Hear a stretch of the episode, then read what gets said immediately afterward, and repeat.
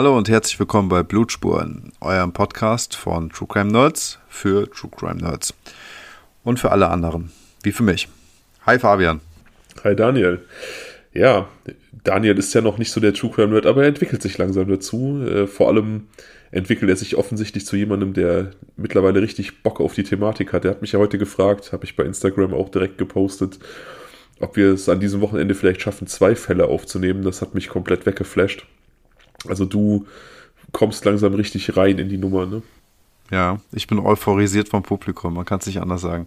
Ja, unsere Zuhörerschaft ist wirklich extrem motivierend. Ich finde auch, das sind ähm, unglaublich geile und coole Menschen. Also das ist auch extrem motivierend, ja. Ja, also auf jeden Fall. Ich meine, ähm, wir kennen natürlich nicht alle, aber also die, die direkten Feedbacks, die wir bekommen, die sind einfach echt richtig geil. Und ähm, wir sehen halt nur irgendwie, dass es wächst und wächst und wächst und immer mehr Leute uns hören. Und ähm, das ist schon irgendwie ein cooles Gefühl, dass es euch da draußen gibt. Ich meine, wir haben das schon mehrfach gesagt, aber es ist halt einfach wirklich so. Deswegen äh, danke, danke, danke.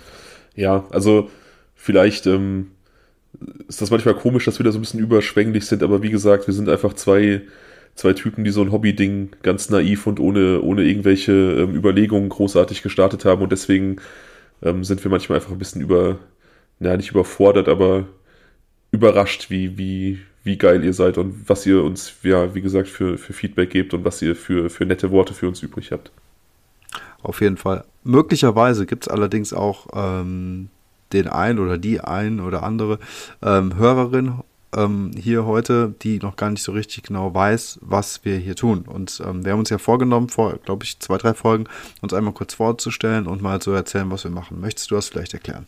Ja, wie gesagt, das war eine, eine Zuhöreranmerkung auch wir nehmen eure Feedbacks sehr gerne auf und ähm, da wurde angemerkt, dass wir das Anfang jeder Folge tun sollten und vollkommen richtig.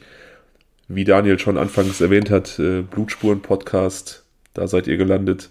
Ich bin Fabian, der andere junge Mann, der hier so charmant geöffnet hat, ist Daniel. Wir sind äh, ja langjährige Freunde, haben früher auch zusammen gewohnt, haben zusammen studiert, kennen uns unglaublich lange.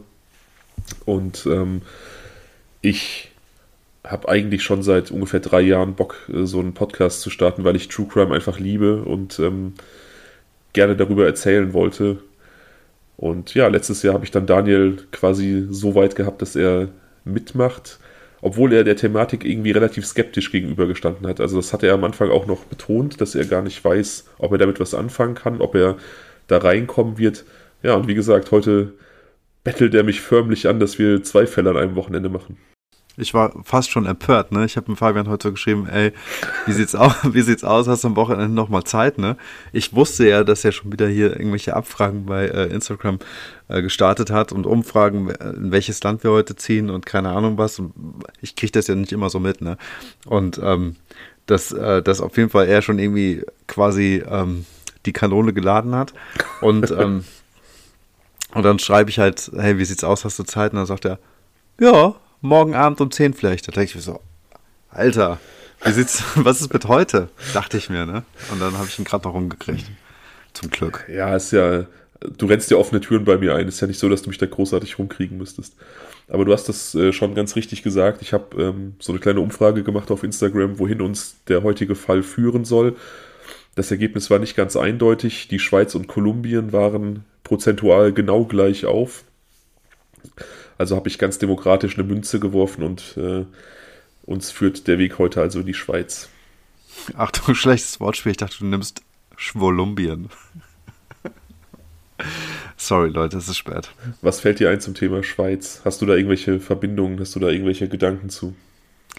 Schokolade. Hm, ähm, Dopplerone.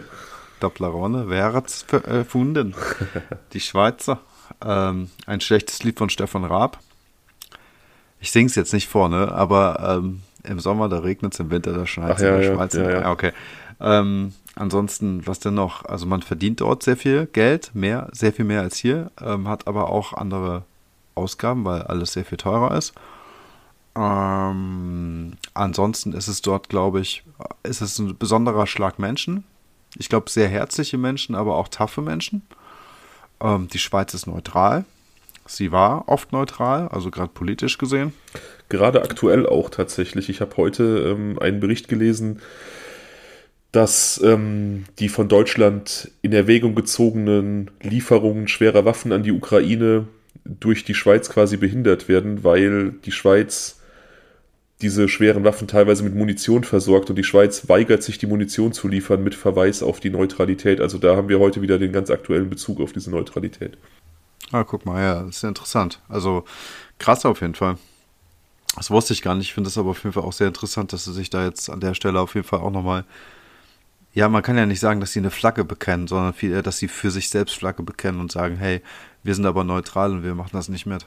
Es ist absolut bemerkenswert, auch finde ich, dass diese Neutralität selbst im äh, Zweiten Weltkrieg äh, absolut quasi unangetastet war. Also dass auch ähm, Deutschland da nicht versucht hat, irgendwie in der Schweiz großartig die Macht zu ergreifen, sondern dass man die Schweiz tatsächlich so ein bisschen hat machen lassen. Also das ist äh, irgendwie interessant, finde ich. Ich finde das total faszinierend. Und ähm, also ich meine, es wird ja, ähm, Hitler und Co. werden ja ihre Beweggründe gehabt haben, aber als 1938 das äh, Großdeutsche Reich irgendwie eröffnet wurde durch ähm, die, ich nenne es mal Integration Österreichs, ähm, wäre es ja auf jeden Fall naheliegend gewesen, dass man irgendwie die Schweiz mit dazu holt, bevor man jetzt irgendwie in Polen einmarschiert oder so. Das, Könnte man meinen. Das tausendjährige Reich, was dann nicht ganz tausend Jahre gehalten hat. Ja, ähm, ich weiß nicht, vielleicht ähm, hat man die Schweiz gar nicht so als, als in Anführungsstrichen bundesdeutsche Volksgenossen gesehen, weil das ja auch ein relativ diverses Land ist. Es gibt ja nicht nur die, den deutschen Teil der Schweiz, es gibt ja auch den italienischen und den französischen Teil der Schweiz. Und ähm, die Schweiz ist ja sehr divers in ihrer, in ihrer inneren Kultur, in ihrer inneren Sprachlichkeit. Vielleicht ist es deswegen auch so ein bisschen ähm, von, von den Herrschaften im Dritten Reich einfach nicht als Volksgenossenschaft gesehen worden. Ich weiß es nicht, das ist jetzt nur meine Interpretation.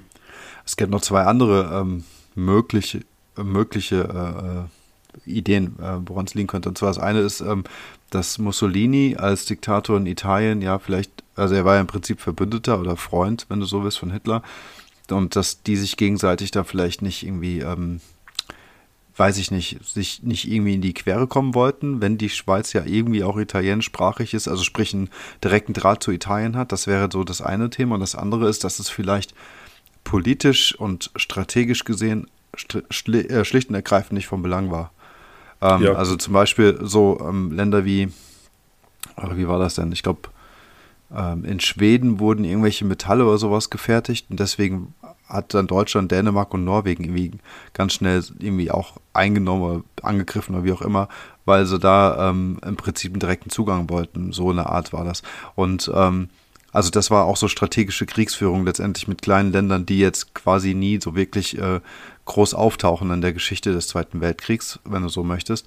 Aber die waren eben genauso betroffen und die Schweiz eben nicht. Also möglicherweise war es einfach, weil die Schweiz vielleicht auch belanglos für Deutschland. Ja, das ist möglich, dass man gedacht hat, okay, die sind dann quasi irgendwann vom Deutschen Reich eingekesselt, vielleicht äh, gesellen die sich ja dazu. Das Ding mit Mussolini kann natürlich auch sein. Das ist ja auch so eine, ja, so eine Männerfreundschaft gewesen, Hitler, Mussolini. Mussolini war ja tatsächlich ursprünglich Hitlers großes Vorbild und äh, Hitler hat ihn dann ja durchaus überflügelt. Egal, wir sind kein Geschichtspodcast, aber ähm, ja, auf jeden Fall interessante Frage, warum ist die Schweiz ähm, neutral geblieben? Ich möchte aber ganz kurz noch was zu Hitler sagen. Ähm, es gibt so ein YouTube-Video, da hört man Hitler ganz normal sprechen. Das ist irgendwie so eine gesellige Runde und ähm, ich weiß gar nicht, wo das genau ist. Irgendwie in so einer äh, guten Stube, ja, oder irgendwie sowas Geselliges, Kneipenartiges, wo man irgendwie sitzt und isst, bewirtet wird. Und man hört ihm da irgendwie ganz normal sprechen. Das ist wohl eine der einzigen Aufnahmen von ihm, wie er normal redet. Ja, dieser, dieser Rededuktus, den er hat, der ist schon sehr, sehr seltsam. Aber ich finde auch generell, wenn man auch so aus den, ähm, aus den Kriegsjahren, aber auch aus der, aus der direkten Nachkriegszeit, so späte 40er, frühe 50er Jahre, ähm, irgendwelche Nachrichtensendungen sieht oder irgendwelche Dokumentationen, die hatten einfach auch so diesen ganz eigenen, diesen einpeitschenden Sprachduktus, den ich ganz, ganz anstrengend finde. Total, aber das, was ich sagen wollte, ist, dass in dem Moment, wenn er normal redet, wirkt er, versteht mich nicht falsch, Leute, ne? aber fast, also gesellig mal definitiv, wenn nicht sogar sympathisch. Davon abgesehen, dass er nur über so einen Kriegsscheiß redet, ne? über Panzer hier und Waffen dort und sowas, ne? Aber nichtsdestotrotz, die Art und Weise, wie er redet, ist irgendwie so, ja, wie so ein Typ von nebenan. Und so kennt man, hat man diese Person niemals kennengelernt, weil sonst äh, ist es ja im Prinzip so, wie der Fabian immer gesagt hat, mit diesen verzehrenden Mikrofonen, dieser grässlichen, grässlichen, lauten, schreienden Sprache und so, was man sonst so kennt, ne? Und da war es ganz anders. Also, ähm, strange, total strange. Ja, er hat sich ja auch groß die Mühe gegeben, ähm, so eine mystische Figur zu sein. Also es sollten ja auch relativ wenig private Aufnahmen an die Öffentlichkeit kommen. Er wurde dann ja auch immer in, in Uniform fotografiert, um halt irgendwie diese Führerfigur zu kreieren und halt nicht diesen Privatmann Adolf Hitler zu zeigen. Aber wie gesagt, ähm, wir schweifen hart ab, wir sind kein Geschichtspodcast. Ja, hast du recht. Die Schweiz auf jeden Fall ähm, ein Land, das ich sehr mag. Ähm, nicht nur wegen Toblerone und äh, Bergen und Neutralität. Ähm, ein Land, wo ich seit meiner Kindheit auch immer wieder mal relativ viel Zeit verbracht habe. Mein Vater hat äh, lange für eine Schweizer Firma gearbeitet. Ich war ähm, als Jugendlicher in Montreux in der Schweiz äh, auf einem Internat. Das war auch eine sehr, sehr schöne Zeit. Ähm, dasselbe Internat, auf dem lustigerweise meine Mutter auch selbst war als junges Mädchen. Insofern, ähm, ja, Insofern habe ich heute bei Instagram auch als Ankündigung auf diesen Fall ähm, ein, ein Bild aus Montreux gepostet, weil das halt für mich so ein bisschen persönlichen Bezug hat. Okay, cool. Aber da spielt jetzt nicht unser Fall, oder? nee, da spielt er nicht. Der spielt in äh, Rupaswil, einem, einem, so. einem, einem 5000 Einwohner Dorf, das ich tatsächlich bis zu diesem Fall nicht kannte. Ähm, okay. Aber wie gesagt, ich, ich, äh, ich kannte es nicht. Es ist mir vollkommen unbekannt gewesen. Es ist ein, ähm, ein Fall, der auch noch relativ frisch ist. Ähm, okay, cool. Was heißt relativ frisch? Vorweihnachtszeit 2015, also ähm, ja, knapp sechseinhalb Jahre. Ja, das ist ja wirklich frisch. Ja. 2015, ja, so eine Zeit, an die man sich finde ich, oder die, die so einem so ganz, ganz stark im Kopf geblieben ist. Das ist für mich so die, die Zeit, aber auch da würden wir dann wieder abschweifen in, in Richtung so politikwissenschaftlicher Podcast. Das ist für mich so die Zeit, wo ähm, zum ersten Mal so richtig ersichtlich geworden ist, wie gespalten teilweise die deutsche Gesellschaft ist. Das war so die Zeit der, ähm, der extremen Flüchtlingsbewegung Richtung EU, wo die EU als Ganzes ziemlich stark versagt hat und ähm, Deutschland für meine Begriffe alles richtig gemacht hat, indem man gesagt hat, wir holen Menschen rein, die die Hilfe brauchen und man einfach auch gesehen hat, ähm, was wir für eine geile Willkommenskultur haben, wie viele Leute helfen wollten, aber auch wie viele Leute einfach ähm, dagegen agitiert haben. Das war sehr, sehr einschneidend für mich.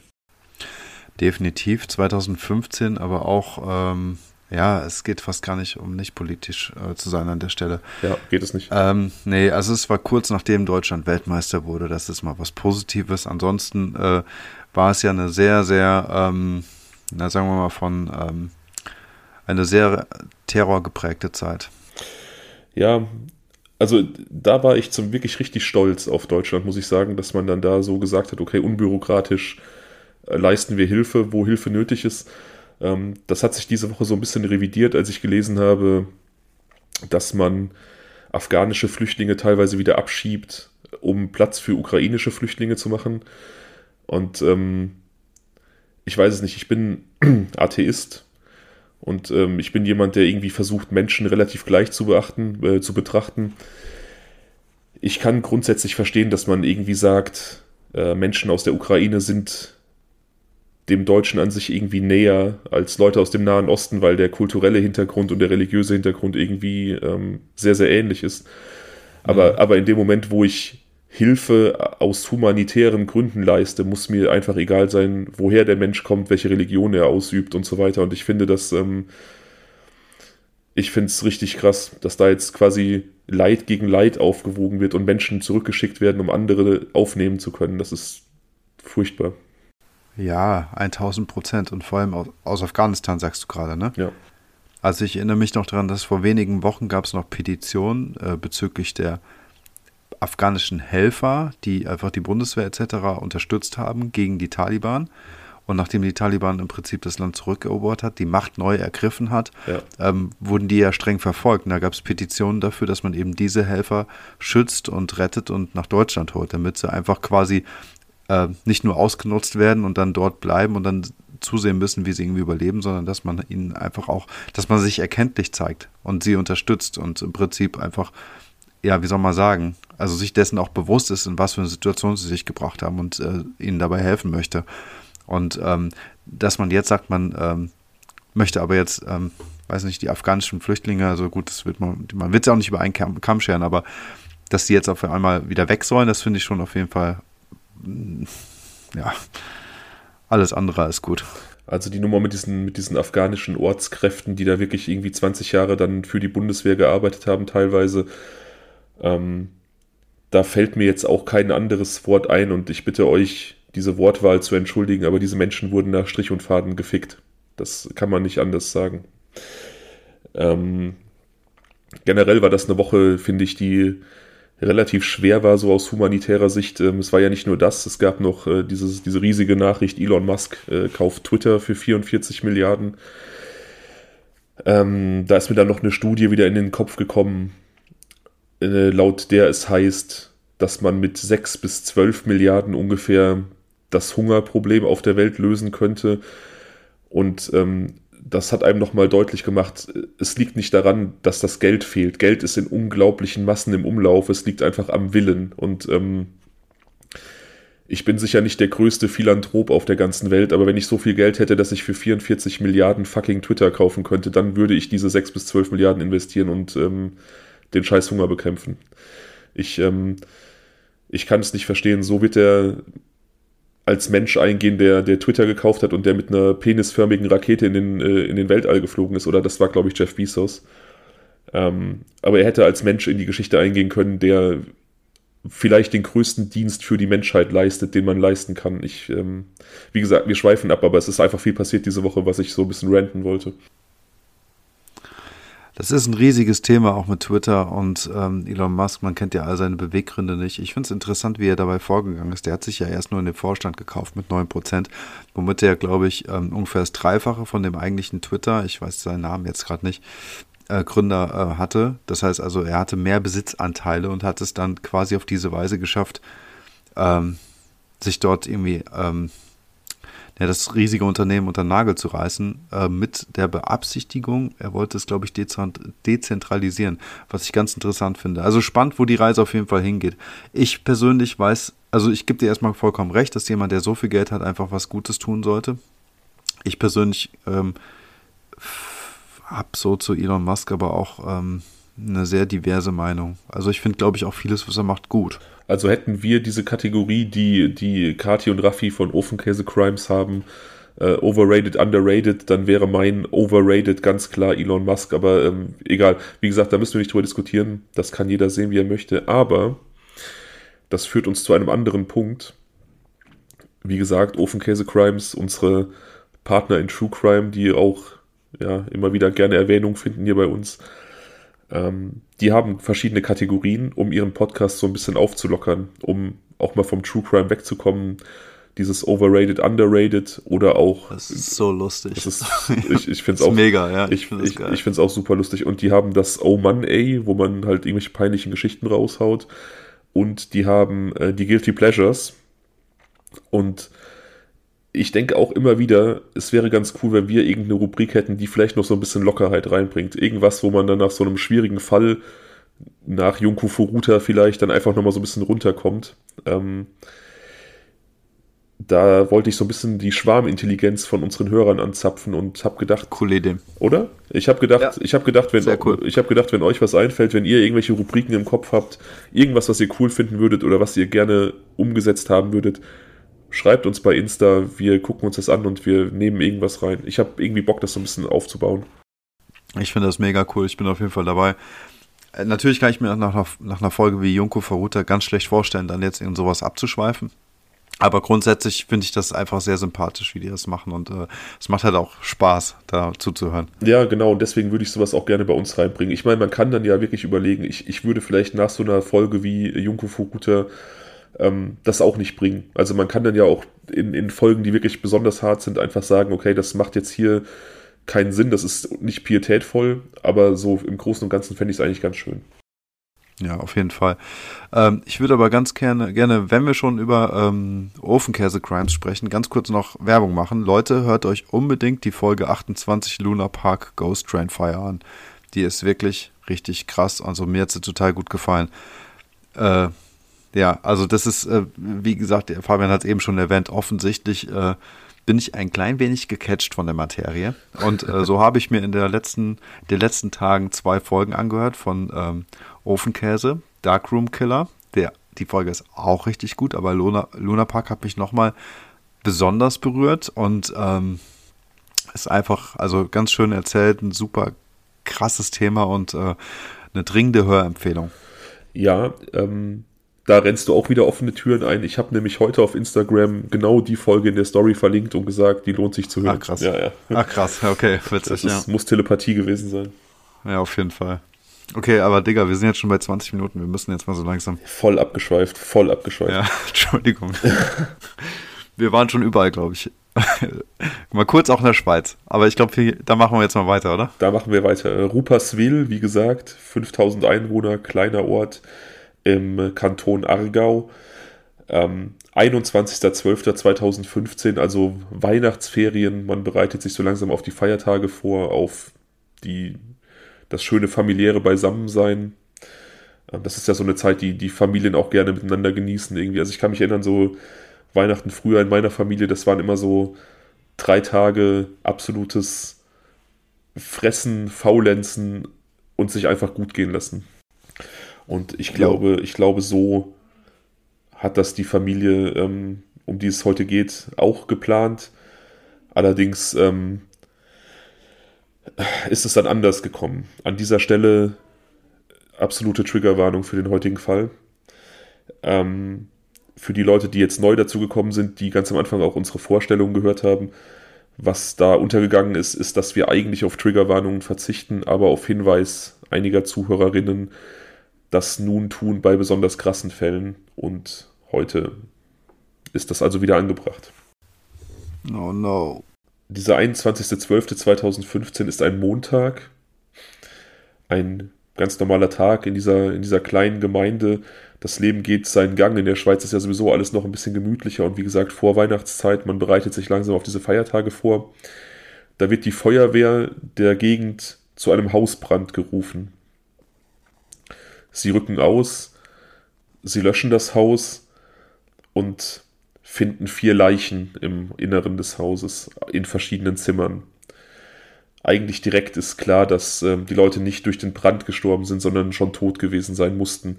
Das Feuer hat nicht so viel zerstört, wie offensichtlich ähm, vom Täter beabsichtigt. Das hatten wir ja auch in der Familie Langendonk-Folge, wo der Täter das Wohnmobil mit den Leichen entzündet hat. Hm. Aber irgendwie aufgrund des leeren Tanks da scheinbar nicht so viel vernichtet wurde, wie er sich das vorgestellt hat. In diesem Fall hat der Brandstifter oder der Mörder zwar mit Brandbeschleunigern gearbeitet, aber dieser Brand wurde wohl auch schnell genug entdeckt und somit gelöscht, ähm, sodass man relativ zügig feststellen konnte, dass dort äh, die vier Hausbewohner eben ermordet wurden. Das Haus wird bewohnt von einer äh, vierköpfigen Familie, eine Patchwork-Familie, also beziehungsweise eine fünfköpfige Familie. Es leben dort die Mutter Carla S. und ihre beiden Söhne Darwin und Dion. Carla S. ist 48, Darwin ist 13, Dion 19 und Georg, der Freund der Mutter, der ist allerdings nicht anwesend, also seine Leiche wird nicht gefunden. Dafür allerdings die 21-jährige Freundin des ältesten Sohnes Dion, die 21-jährige Simona. Die sind relativ lange schon ein Paar und sie war über Nacht bei, bei Dion. Die ist da wohl auch in der Familie sehr gut integriert gewesen. Ähm, du hast dieses Bild der Familie vorliegen, das ja. habe ich dir geschickt. Ich schicke Daniel immer ähm, markante Bilder zu den Fällen, damit er sich da so ein bisschen ähm, einen Eindruck machen kann. Das sind dann auch die Bilder, die wir auf Instagram hochladen, damit ihr das dann auch tun könnt. Also ist, ist das Foto von dem Abend? Ähm, nee, das ist, das ist aber das ist, nee. das ist zeitnah gewesen, also es ist ungefähr aus der gleichen zeitlichen Epoche. Hm. Und ähm, Dion, also der älteste Sohn, hat quasi ein Selfie gemacht und die Familie sitzt im Hintergrund. Links die dunkelhaarige Dame ist die Mutter Carla, die 48-jährige Mutter. Dann mhm. daneben ihr Partner Georg, der ähm, Bankdirektor bei einer, bei einer lokalen Bank ist und deswegen auch ähm, an diesem Tag nicht im Hause, er ist auf der Arbeit. Mhm. Und im Hintergrund zu sehen der 13-jährige Darwin und die 21-jährige Simona. Ja. Also es ist ein, äh, vielleicht für alle anderen, ähm, die das Bild jetzt gerade nicht zur Hand haben, so ein klassisches Selfie, das man irgendwie schon gefühlte hunderte Male vor einem Essen geschossen hat, wenn man sich gerade hingesetzt hat, der Tisch schön gedeckt ist, alle heben ihr Glas Wein, lächeln in die Kamera und äh, man versucht so eine Selfie-Perspektive geführte 39 Mal, bis man endlich alle äh, drauf hat und äh, nicht zu viele Gesichter verdeckt sind und äh, das scheint dem, äh, wie heißt der, Dion hier auch ganz gut gelungen zu sein. Und das ist, äh, scheint der Einstieg in einen schönen Abend gewesen zu sein hier in dem Moment. Ja, also mein Selfie-Game ist auch richtig scheiße. Dion hat es offensichtlich besser drauf gehabt. Ähm, man kann so ein bisschen erahnen, dass das Haus bzw. der Raum, in dem sie sitzen, äh, relativ hell ist. Ähm, schönes, schlicht eingerichtetes Haus ich finde, die Leute machen auch auf dem Bild, sie machen einen glücklichen Eindruck, das ist bestimmt ein schöner Abend, sie machen auch so ein bisschen den Eindruck, oder das Bild vermittelt schon auch, dass es eine Familie ist, die ähm, ja einen sehr guten Lebensstandard hat, finde ich. Also es ist nicht protzig, aber man sieht ihnen an, dass es ihnen gut geht, finde ich. Ja, ich finde jetzt aber jetzt auch nicht besonders reich oder so, ein ganz normales, normaler Mittelstand, aber ihnen geht's gut, ja. Also die strahlen von sich, von innen heraus, so würde ich sagen, ne? Und ähm, ja, die leben halt, ne? Also die, die legen offensichtlich Wert auf Gemeinsamkeit, auf mh, mm, ein gepflegtes Miteinander. Und so scheint es mir hier ja. zu sein. Es wurde auch äh, beschrieben, dass die Familie sehr, sehr einen sehr engen Zusammenhalt gepflegt hat. Auch wie gesagt, Simona, die Freundin von Dion, äh, war da sehr integriert, gehörte quasi mit zur Familie. Auch Georg, der Stiefvater, wurde von den Jungs akzeptiert und ähm, hat sie auch wie seine Söhne behandelt. Also ähm, absolut intakte Familie. Die Gegend, in der sie leben, gilt als absolut ruhig und sicher. Ähm, die Familie hat oft nicht die, die Tür abgeschlossen, also es war quasi immer, ähm, ja, es war keine ängstliche Familie. Es war immer möglich, da irgendwie ranzukommen. Mhm. Georg rückt dann schnell irgendwie auch in den Fokus der Ermittlungen. Wir wissen, Morde spielen sich oft im, im direkten Umfeld ab. Allerdings, wie gesagt, er ist Bankdirektor, er war den Tag auf der Arbeit. Ähm, das kann dann ganz schnell ausgeschlossen werden, dass er irgendwas damit zu tun hat. Äh, er hat einfach ein hieb- und stichfestes Alibi. Mhm. Wir gehen jetzt zurück zu diesem Vormittag, an dem Georg das Haus schon verlassen hat und ich erzähle, was passiert ist. Also jetzt am 21. An diesem 21. Äh, 21. Ja. ja, okay. Also ich erzähle jetzt nicht, äh, wie die Polizei den Mörder überführt hat und ähm, dann retrospektiv, was passiert ist, sondern wir machen jetzt einen kurzen Sprung zurück an den Morgen dieses 21.12. Ich ähm, schildere die Ereignisse und dann, wie der Täter gefunden wurde. Okay. Wie gesagt, hat Georg das Haus verlassen, um in die Bank zu fahren, die er leitet. Da klingelt es an der Tür. Carla, die Mutter, öffnet. Darwin, der jüngste Sohn, ist noch in seinem Kinderzimmer und schläft. Dion und Simona sind im äh, ausgebauten Dachbodenzimmer von Dion und ja, keine Ahnung, schlafen auch oder sind auf jeden Fall noch nicht runtergekommen. Also Carla hat mit Georg gefrühstückt, hat ihn zur Arbeit verabschiedet und jetzt klingelt es an der Tür. Dort steht ein junger Mann, den sie noch nie gesehen hat, der sich mit einer Visitenkarte als Schulpsychologe äh, der Schule vorstellt, an der Darwin äh, ist. Er sagt, er müsse unbedingt mit der Mutter und auch mit Darwin reden. Darwin sei in einen Mobbing-Vorfall an der Schule verwickelt. Er habe mit anderen Jungen zusammen ein Mädchen gemobbt und dieses Mädchen habe daraufhin Suizid begangen. Okay. Die Mutter ist natürlich vollkommen außer sich, also äh, geschockt, wenn, wenn jetzt dann irgendwie jemand vor deiner Tür steht und sagt dir, dein Sohn hat aktiv daran mitgewirkt, dass jemand sich das Leben genommen hat, dann äh, ist das definitiv ein Schock. Das kann ich mir sehr gut vorstellen. Ja, hundertprozentig. Dennoch ist dieser Moment seltsam, dass äh, in den Weihnachtsferien zu machen. Wobei man jetzt nicht genau weiß, wie lange die Ferien da schon waren oder ob sie erst sein werden. Aber das jetzt, sagen wir mal, mitten in der freien Zeit, das unterstelle ich jetzt mal, plötzlich ein Schulpsychologe an der Tür klingelt wegen eines solchen Vorfalls. Hm. Ja, das ist genau der richtige Gedanke, den du hast. Es ist der erste Ferientag, also dieser 21.12. ist ein Montag. Ähm, natürlich Samstag, Sonntag waren frei, aber dieser 21. ist der erste Tag der Weihnachtsferien.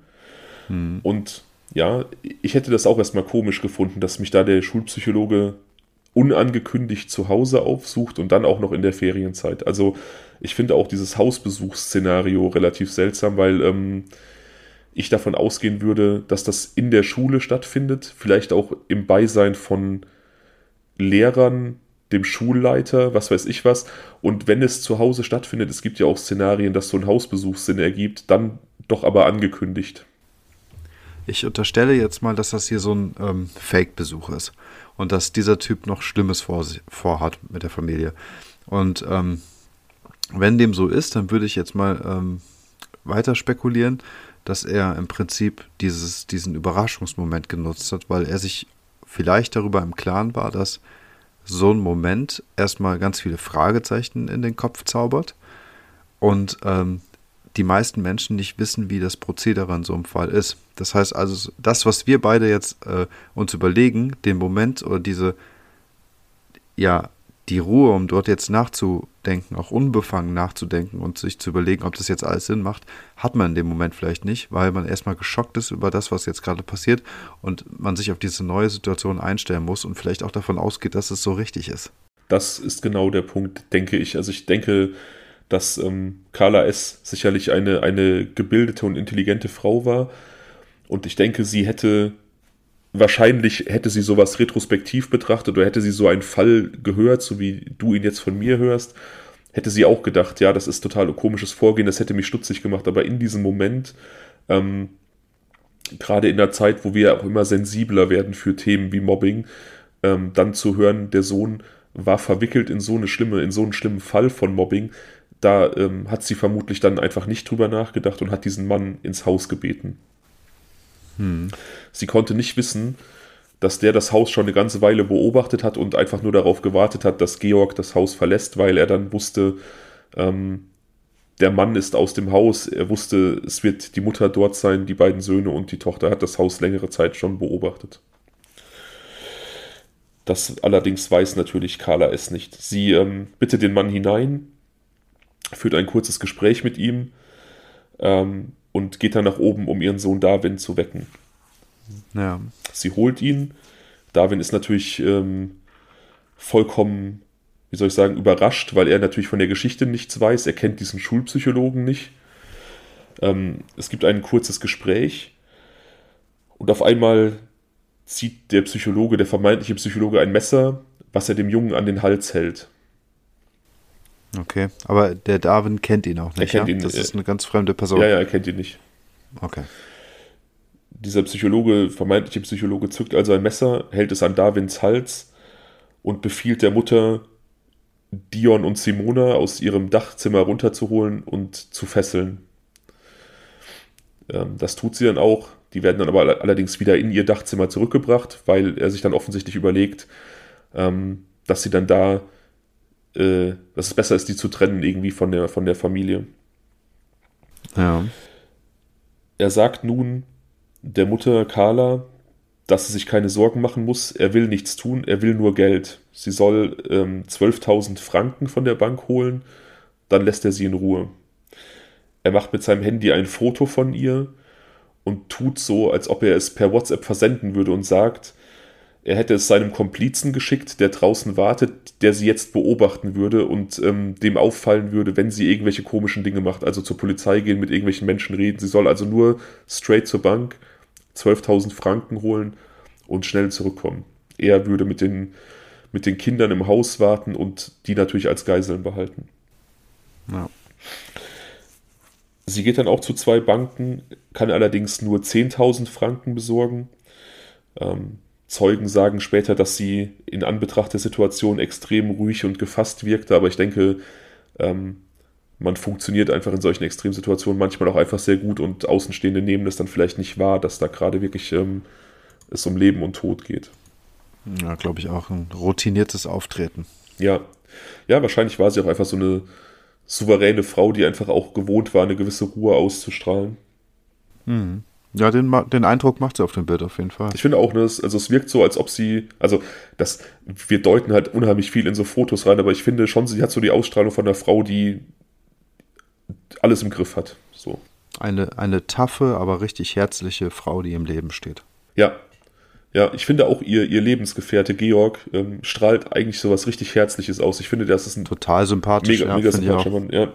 Sie ist nun also unterwegs, dieses Geld zu holen. Und ja, ich kann mir nur vorstellen, was da in ihr vorging. Wahrscheinlich hat sie wirklich Angst um ihre Kinder, aber wahrscheinlich hat sie auch gedacht, okay, wenn ich dieses Geld diesem Mann gebe, dann ähm, ist die Sache schnell vorbei. Sie kommt also nach Hause zurück. Der Mann nimmt das Geld, er fesselt Carla.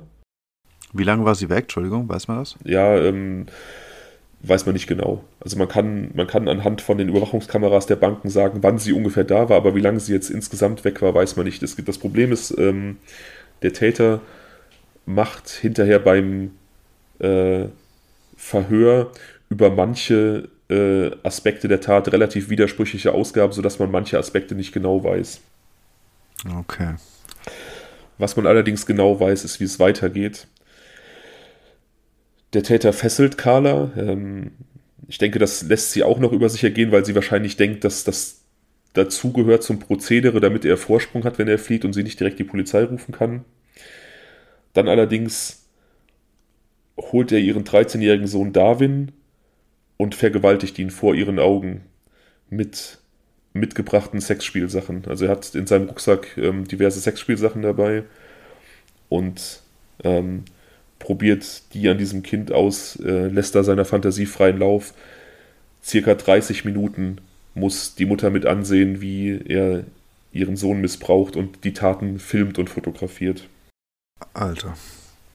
Was sie nicht weiß und was noch niemand weiß, was man erst im Prozess herausfinden wird, ist, dass dieser Mann diese Familie nicht zufällig ausgewählt hat, sondern aufgrund seines sexuellen Interesses an diesem Sohn Darwin ähm, den Plan gefasst hat, beides zu verbinden.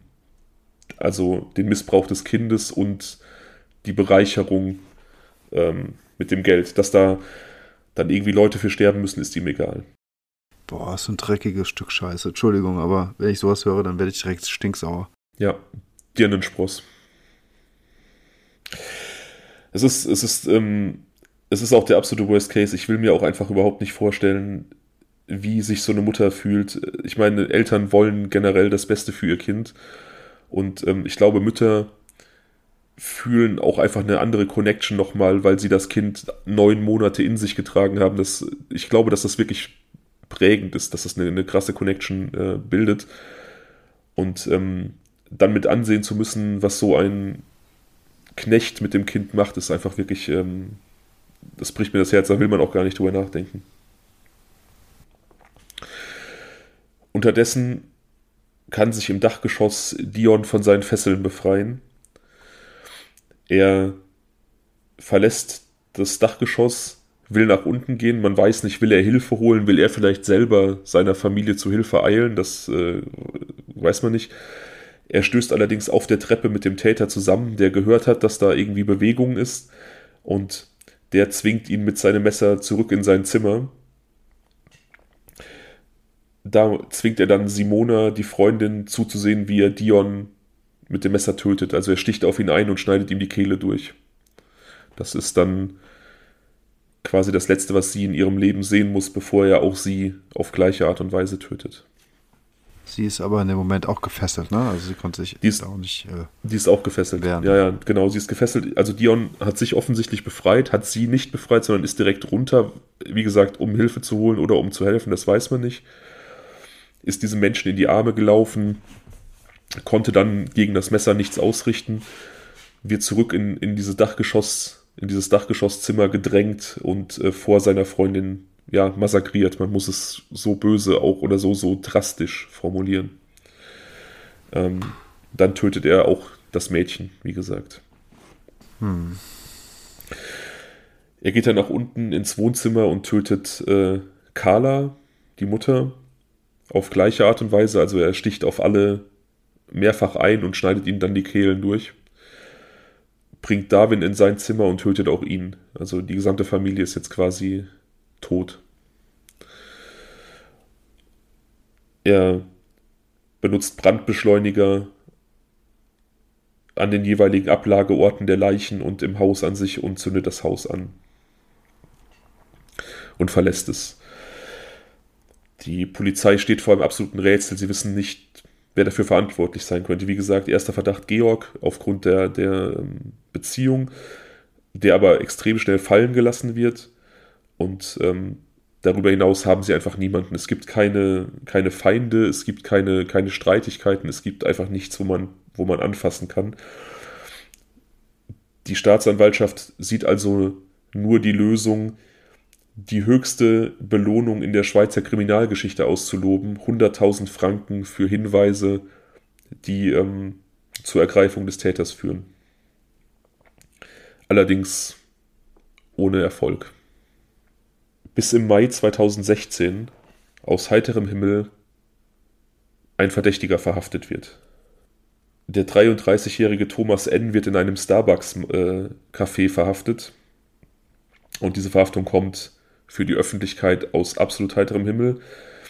Die Polizei nimmt seine Fingerabdrücke, nimmt seine DNA-Spuren und kann sie Spuren am Tatort zuweisen. Also er ist definitiv der Täter. Sie hüllen sich aber in Schweigen darüber, wie sie auf diese Person gekommen sind. Also es gab da. Okay. Gab, der, der ist der zufällig der Kunde in dem Starbucks oder arbeitet der dort? Der sitzt da in diesem Starbucks und wird auf einmal festgenommen. Auf einmal stürmt eine Spezialeinheit der Polizei den Laden. Er kriegt einen schwarzen Sack über den Kopf gezogen, wird rausgezerrt und ähm, es werden Fingerabdrücke genommen. Er ist der Täter. Wow, okay, krass. Ja, also absolut filmreif. Ja. Aber auch die ganze Story, wie er verhaftet wurde, ist relativ filmreif. Die Polizei macht keine Angaben darüber, wie man ausgerechnet auf diese Person gekommen ist. Aber die Schweizer Zeitung Blick rekonstruiert das Ganze so ein bisschen. Die Polizei hatte wirklich gesagt, überhaupt keinen Ansatzpunkt. Man wusste nicht, ähm, wer könnte der Täter gewesen sein. Also, hat man, Entschuldigung, hat man denn seitens der Polizei mittlerweile gewusst, was mit den ähm, Leichen passiert ist, also mit den, mit den Opfern? Dass zum Beispiel, dass sie erstochen und dann einfach, dass denen die Kehle durchgeschnitten ja. wurde und dass der Sohn vergewaltigt wurde? Ja, also man hat äh, wie sie gestorben sind, hat man äh, direkt herausgefunden und es waren auch, also es war auch der Missbrauch ersichtlich. Der, die genaue Art des Missbrauchs dann später aus dem Verhör rekonstruierbar, aber es war auch vorher schon klar, dass da sexueller Missbrauch eine Rolle gespielt hat. Okay. Wie gesagt, okay. Hm. die Polizei hatte eigentlich keinen Ansatzpunkt. Also vermutet diese Zeitung auch unter Berufung auf Quellen, aber wie seriös das Ganze ist, weiß ich nicht, aber es macht Sinn, dass die Polizei ähm, sämtliche Telefondaten ausgelesen hat aus der Zeit, äh, aus der Tatzeit, um erstmal zu gucken, sich einen Überblick zu verschaffen, welche Menschen waren überhaupt zur Tatzeit in dieser Gegend. Dann wurden die IP-Adressen und die Computerdaten der Leute überprüft, die in der Gegend waren und da stießen sie auf einen 33-jährigen Studenten, eben diesen Thomas N., der kurz vor der Tat die Familie gegoogelt hatte. Er hatte eine Google-Suche nach dieser Familie abgeschickt.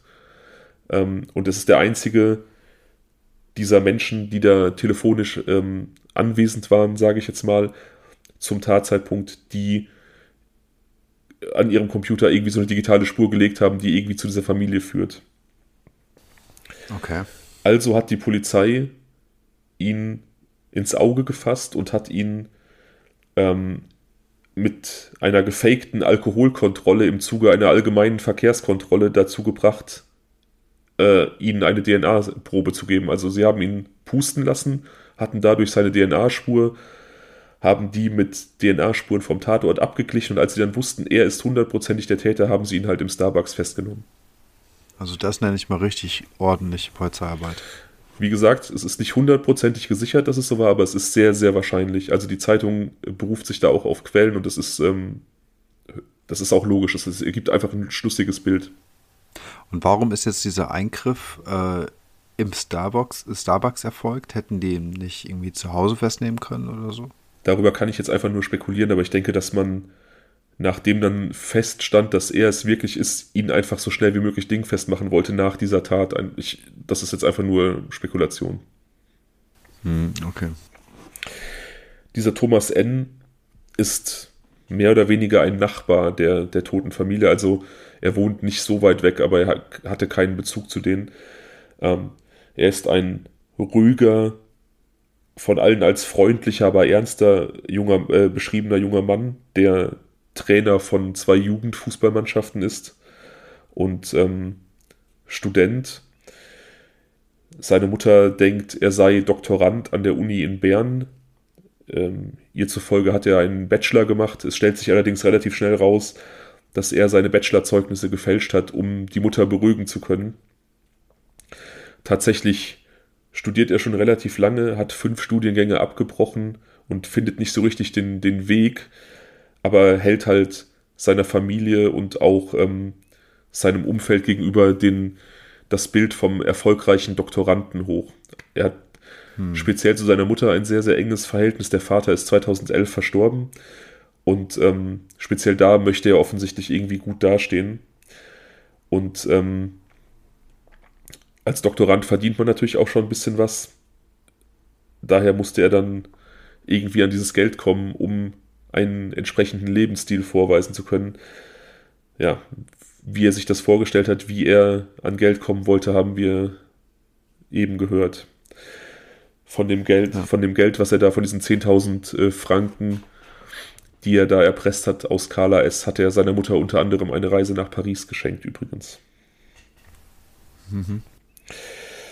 Ja, ähm, die Polizei findet in seinem Zimmer einen Rucksack mit einer Pistole, Kabelbindern, einem Messer und diversen Sexspielzeugen, also sein, sein Rape-Kit, quasi seine Vergewaltigungsausrüstung und schließt darauf, dass er schon den nächsten, die nächste Familie ins Auge gefasst hat, die nächste Tat irgendwie geplant hat.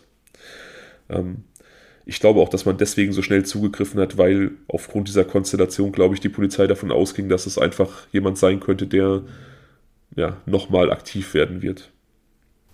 Hm. Ja, also wie gesagt, ähm, die nächste Tat war offensichtlich schon geplant.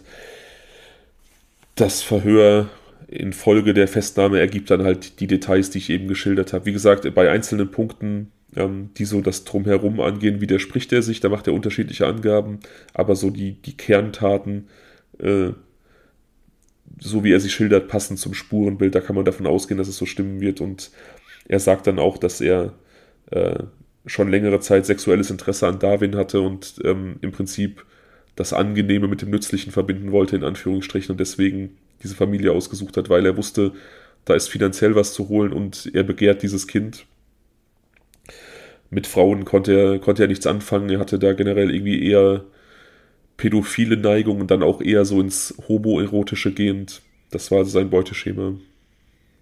Ja. Aber wieso hat er denn die ganze Familie umgebracht? Und warum hat er das vor den Augen der Mutter gemacht? Das ist ja mehr als reines äh, pädophiles sexuelles Interesse.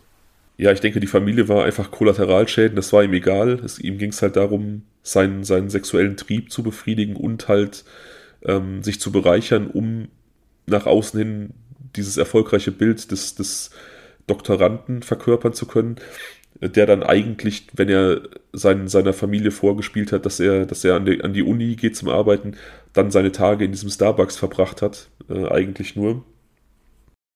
Aber das reicht ihm nicht. Das, das ist es nicht alleine, weil sonst würde er nicht äh, den Sohn vor den Augen der Mutter ver vergewaltigen. Ja, wie gesagt, also ich glaube, die, die, den Tod der Familie, das nimmt er in Kauf warum er dann die, die, die Mutter noch so demütigen muss und so quälen muss, indem er diese sexuellen Handlungen vor ihren Augen vornimmt, ähm, das kann ich nicht sagen. Aber also da spielt offensichtlich auch eine, eine große Portion sadistischer ähm, Beweggründe noch eine, noch eine Rolle. Das glaube ich auch, ganz offensichtlich. Ist das der Typ auf dem zweiten Foto, das du geschickt hast? Das ist der Typ auf dem zweiten Foto, exakt. Und ähm, ich finde dieses, diese Beschreibung irgendwie so ähm, Trainer von der Fußball-Jugendmannschaft und irgendwie so ruhiger, unauffälliger Typ, das ähm, sehe ich da in diesem Bild. Also du hast, äh, du hast bei, bei Folge 1 ähm, David Otiar, als du das Bild von ihm gesehen hast, hast du gesagt, das könnte der Trainer von so einer Bambini-Mannschaft sein, so ein ganz unauffälliger ähm, Durchschnittstyp. Und hm. genau das sehe ich hier, wenn ich das Bild von Thomas N. angucke. Auf jeden Fall. Und der sieht also meiner Meinung nach null nach so einem geistesgestörten, kranken Typen aus. Also der sieht einfach wie ein ganz normaler Dude aus. Ja, das hatten wir ja in ähm, der Folge Flitterwochen, wo ähm, dieser belgische Ehemann brutal getötet wurde. Hm. Ähm, da ja auch schon gesagt, man, man versucht oft in Bildern von solchen Mördern irgendwie in ihren Gesichtern diese Dunkelheit zu sehen. Also dass man, man kennt ihre Taten und man versucht das irgendwie in Einklang zu bringen mit ihren Bildern. Und oft gelingt das nicht. Du hattest da ja auch gesagt, bei diesem Bild von Peter-Uwe Schmidt und von Aurore Martin, das kannst du nicht übereinbringen mit diesem, mit diesem Fall. Und hier ist das genauso. Also es ist so einfach diese, diese Erkenntnis, die man immer wieder hat, dass man den Menschen ihre dunkle Seite nicht ansehen kann. Ja. ja. Ja, es ist ein Foto, es ist eine Momentaufnahme, ne? Also es ist halt äh, ja, ja, ja. streng genommen kann das sogar so sein, dass auf dem Foto ähm, so getroffen wurde, wie er in echt ja gar nicht richtig aussieht. Also man kennt das ja von sich selbst. Auf manchen Bildern sieht man irgendwie anders aus, besser, schlechter, anders. Ja, ne? gibt es immer wieder. Ich kenne das. das. Das heißt, das heißt also, es ist eine Momentaufnahme, mit der wir jetzt nicht viel anfangen können die auch nicht repräsentativ sein kann. Das soll sie auch nicht. Nichtsdestotrotz, ähm, auf diesem Schnappschuss würde ich sagen, ganz normaler Typ. Ja, Doktorand würde passen, Student würde auch passen. Oder halt, wie du schon gesagt hast, irgendwie äh, Sportcoach oder irgendwie, weiß ich nicht. Ja, ja. also ich kenne das natürlich auch, dass man, dass man, dass Fotos nicht aussagekräftig sind. Ich bin, glaube ich, der unfotogenste Mensch der Welt. Ich schaffe das auf jedem Foto irgendwie ähm, kacke auszusehen. Insofern ähm, dieses Phänomen, dass man da irgendwie immer wieder aus Winkeln erwischt wird und sich dann selber teilweise nicht erkennt, das, äh, das kenne ich nur zur Genüge. Ja, aber wie gesagt, man sieht es ihm auf diesem Bild zumindest nicht an. Und ähm, ja, es scheint auch niemand irgendwie vermutet zu haben, dass er solche, solche Gedanken in sich trägt. Also wie gesagt, alle sagten, er ist so freundlich, hilfsbereit, ein bisschen ernst, aber ähm, einfach niemand, dem man das zutraut. Seine Mutter sagt auch, das Einzige, was ihr immer komisch vorgekommen ist, dass er in diesen 33 Jahren, dass er irgendwie nie was mit, mit Mädchen am Hut hatte, auch nie von Mädchen gesprochen hat, dass da einfach nie was war. Sie hat sich immer gewünscht, dass, äh, dass er mal, wie soll ich sagen, ähm, ja, sesshaft wird, vielleicht eine Familie gründet. Hat da nie irgendwelche, mhm. hat da nie irgendwelche Ambitionen gezeigt. Jetzt wieder so ein bisschen Küchenpsychologie meinerseits.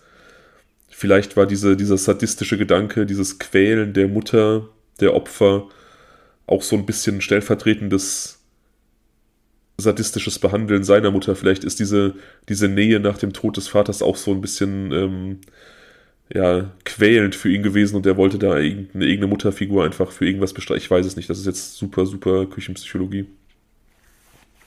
Aber wenn man so einen Fall, Möglich, wenn ja. man so einen Fall liest Möglich. und wenn man so einen Fall liest und recherchiert, dann fragt man sich ja schon, wie solche Dinge kommen können. Ich bin immer wieder überrascht, wie, ähm, wie gewaltbereit die Leute sind. Ähm, das ist ja ähnlich wie mit David Otia, dass wir gesagt haben, oder ich mich gefragt hatte, ähm, wie es sein kann, dass man, dass dieser Typ in das Haus kam und direkt die ganze Familie umgebracht ja. hat. Es ist ja doch diese Hemmschwelle, wirklich jemanden umzubringen. Ja. Ähm, zu erschlagen, zu erstechen, zu erwürgen, was auch immer was, ja. Und ähm, ja, dieser hier, gesetzte Fall, dass es wirklich so ist, dass es eine Premiere war und der vorher niemals, ähm, ähm, niemals etwas, ein Verbrechen der Art, äh, derartiges Verbrechen begangen hat, dann war der ja trotzdem so abgeklärt in dem Moment, wie auf irgendeiner Droge oder so, dass er es einfach so kaltblütig durchziehen kann. Verstehst du? Ich finde das so, so, so unmöglich, dass jemand ähm, solche körperliche Verletzungen und Demütigungen einfach so durchziehen kann. Mhm. Also nochmal, wir reden jetzt nicht von irgendeinem Amokläufer, was eigentlich die gleiche Frage aufwirft, aber dann nochmal was anderes ist, weil die eine gewisse körperliche Distanz durch ihre äh, Waffen schaffen. und äh, losschießen, in dem Moment merken, dass es irgendwie denen gefällt oder was auch immer und sie ziehen es dann weiter durch. Aber in dem Moment ist es ja irgendwie noch was anderes mit einem Messer. Ja. Weißt du, wie ich meine? Ja. Also dann, und aber vorher noch die Gewalt, Vergewaltigung durchzuziehen. Also äh, in was für ein Rausch, in was für ein, in was für einer Sehnsucht hat er sich denn da befunden? In welcher Wunschvorstellung, die wie lange verborgen gewesen ist, dass er es dann in dem Moment auch wirklich durchgezogen hat? Das ist für mich ein totales Rätsel. Ja, wie lange sich das aufgestaut hat, weiß man natürlich nicht. Er ist tatsächlich Ersttäter. Er hat vorher keine, keine Verbrechen begangen. Er ist niemals irgendwie auffällig gewesen, nicht mal schwarz gefahren. Also, ähm, ich bin dann auch immer wieder überrascht, dass dann solche Gewaltexplosionen auf einmal kommen. Ich glaube, ähm, dass das dann auch oft so eine, so eine Art Blutrausch ist, dass man so das, das erste Verbrechen begeht, den ersten Mord begeht und ähm, dann in so einen Rauschzustand und dann der zweite, dritte, vierte äh, leicht von der Hand gehen, in Anführungsstrichen. Diese, diese Gewaltexzesse, dass er mehrfach auf die Leute einsticht und noch die Kehlen durchschneidet, das wurde öfter beschrieben, auch von anderen Tätern, wenn man äh, beispielsweise sich ähm, Morde im Fernsehen ansieht, das geht immer schnell. Jemand bekommt einen Messerstich und ist tot. Jemand wird zehn Sekunden gewürgt und stirbt. Aber im richtigen Leben sterben Menschen nicht so schnell. Und ähm, dann sticht ein Täter irgendwo jemanden ab und, und der, der Mensch lebt noch und der Täter will einfach nur, dass er stirbt und begeht dann unglaublich grausame Taten. Und man fragt sich als Außenstehender, was ist da passiert, aber er wollte dann quasi einfach nur, dass die Person stirbt und sie stirbt einfach nicht so leicht, wie er sich das vorgestellt hat. Ich denke, sowas liegt hier auch vor, deswegen halt diese, diese Grausamkeit auch. Ja, vielleicht ist wirklich das Wort Blutrausch das Stichwort. Möglicherweise war es jetzt mal nur so sein sexuelles Begehren, äh, also der Junge ja ohnehin, dann die Vergewaltigung, die dranhängt und möglicherweise auch die ähm, Zuschaustellung vor der Mutter, dieses Leid, diese auch Macht, die er dort ausübt, das Gefallen an der Macht. Möglicherweise war es das und vielleicht ähm, hat er dann in dem Moment wirklich, also dann äh, Dion erstochen hat, im Prinzip dann diesen Blutrausch verspürt und ist irgendwie komplett drauf eingestiegen. Ja. Ich finde es halt auch so gruselig, dass er offensichtlich diese Familie schon lange ausgeguckt hat. Also, dass er da diesen, dass äh, Darwin so im Zentrum seiner, seiner sexuellen Fantasien irgendwie stand, ohne das zu wissen. Und dann auch diese, diese Gewalt- und Überfallpläne sich irgendwie geformt haben in seinem Kopf. Und ich frage mich, wie viele Leute vielleicht im Laufe ihres Lebens, ohne es zu wissen, schon mal im Fokus von so einem Täter standen und, und vielleicht nur aufgrund von irgendwelchen glücklichen Zufällen und Fügungen entgangen sind. Das ist ähm, ganz schlimme Vorstellung. Ja. Also beispielsweise die Familie, die ja offensichtlich er sich als Nächster ausgeguckt hatte. Wie gesagt, sein, sein, Ra ja, sein genau. Rape-Kit war ja, ja, schon gepackt, ne? Also. Ja, ja krass, ja. Ähm, er. Das, das ist total heftig. Er wird natürlich zu lebenslanger Haft äh, verurteilt. Lebenslang. Was heißt das in der Schweiz? In der Schweiz heißt das offensichtlich 15 Jahre tatsächlich. Also so wie das hier bei uns äh, immer wieder unterstellt wird. Ähm, es gibt allerdings in der Schweiz auch die Option, Menschen nach diesen 15 Jahren lebenslang zu verwahren. Ähm, ja. Das wird allerdings bei ihm nicht angeordnet. Er wird also äh, 2018 zu 15 Jahren verurteilt, also lebenslang, hat davon zwei Jahre allerdings schon abgesessen durch die Untersuchungshaft. Naja. Wird von zwei unabhängigen äh, Psychiatern als therapierbar eingestuft. In der Schweiz läuft es offensichtlich so, wenn du als zu lebenslanger Haft verurteilt wirst, kommen zwei Psychiater, die dich evaluieren und prüfen und die müssen dann ihr Okay geben, für eine lebenslange Verwahrung. Also wenn die jetzt sagen, du bist nicht therapierbar, dann wird diese lebenslange äh, Verwahrung angeordnet. Beide sagen allerdings, er ist therapierbar. Das bedeutet, dass nach diesen 15 Jahren alle zwei Jahre überprüft wird, wie sein aktueller Stand ist. Und wenn er dann da eine gute Sozialprognose und einen guten Eindruck abliefert, dann wird er wieder ein freier Mann sein. Ist nicht dein Ernst. Ist mein Ernst, ja. Ähm, Habe ich auch, konnte ich auch nicht glauben. Und ähm, Georg, also der, der Lebensgefährte der, der toten Carla S. wird in der Presse zitiert. Er sagt, ähm, grundsätzlich findet er es gut, dass die Option besteht, dass er nach diesen 15 Jahren länger im Gefängnis bleibt, aber er fragt auch, wenn er nicht lebenslang verwahrt wird, wer denn dann? Also, genau, ja. genau, das ist die Frage. Ne? Also, das muss man sich wirklich fragen. Der hat einfach vier Menschen umgebracht. Der hat einen, äh, einen 13-jährigen Jungen vergewaltigt vor den Augen der Mutter. Also, was gibt es Schlimmeres? Also gut, möglicherweise gibt es da eine psychische Erkrankung, die behandelt werden sollte. Aber, ähm, nee, der bleibt mir die Spucke weg. Also ich finde, das kann nicht sein, dass der nach möglicherweise acht Jahren rauskommt. Ja, ist ja möglich. Nach, ist ja möglich. Nach 17. Nee, du hast auch gerade gesagt, nach zwei ja, Jahren äh, findet dann immer ein Zwei-Jahres-Turnus dann so eine Prüfung nach statt. Den 15, Habe ich das falsch nach verstanden? den 15. Wenn die 15 Jahre abgesessen sind, dann alle zwei Jahre. Dann alle ja. zwei Jahre. Ja, ja. Okay. Also das habe ich, das okay. ich vielleicht falsch äh, rübergebracht.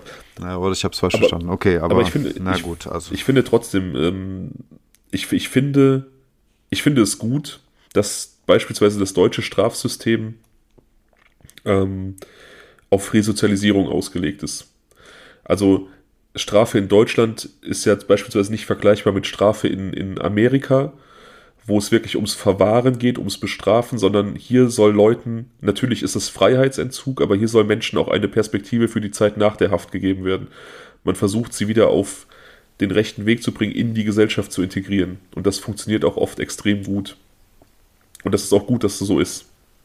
Aber ich finde, es gibt Menschen, die durch ihre Tat das Recht auf das Leben in der menschlichen Gesellschaft verwirkt haben und vor denen man die Gesellschaft schützen muss. Und wenn man dann nicht über Todesstrafe diskutieren möchte, weil das natürlich wieder eine ethische Frage ist, darf der Staat töten, wenn er andere dafür bestraft, dass sie getötet haben, dann muss man doch zumindest dafür Sorge tragen, dass diese Menschen ihr Leben hinter Gittern verbringen. Und ähm, Thomas N. ist für meine Begriffe jemand, der nie wieder rauskommen dürfte.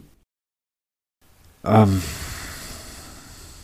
das ist eine total schwierige Debatte. Ne? Ich finde, ähm, bei all dieser Wut, die sich in mir entwickelt hat, als ich das so gehört habe, und nach wie vor bin ich entsetzt von dem Fall und von dieser Kaltblütigkeit und Grausamkeit, ähm, dann denke ich das im ersten Moment natürlich genauso. Auf der anderen Seite weiß ich nicht, ob es Möglichkeiten gibt, diesen Menschen auch nochmal eine zweite Chance irgendwann zu geben.